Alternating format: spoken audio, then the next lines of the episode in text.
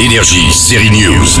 Aujourd'hui, c'est humour anglais absurde et quête de soi avec la série Arte Back to Life et un peu de Lupin. Si je dois disparaître, t'en finir en beauté, non? Mimi est de retour à la maison après avoir passé 18 ans en prison. Elle est devenue inapte à la réalité et retourne vivre adulte chez papa et maman. C'est le sujet de Back to Life, une série britannique mordante en deux saisons réalisée et jouée par Daisy Haggard. C'est très BBC. D'ailleurs, cette série Arte était diffusée sur la chaîne anglaise il y a 4 ans. Louis Leterrier, le réalisateur français à deux pieds à Hollywood depuis ses succès avec Le Transporteur 1 et 2. Il a réalisé Le Choc des Titans, L'Incroyable Hulk et cette semaine, il signe le nouveau film d'action Fast and Furious. Il était quand même revenu à Paris pour la série Lupin avec Omar Sy. Et d'ailleurs, il va faire encore des allers-retours, n'est-ce pas? Euh, Lupin, oui, bah Lupin, j'ai produit cette saison, mais j'étais sur euh, phase, j'ai pas pu le faire. Mais la prochaine saison, vraiment, je, serai dessus.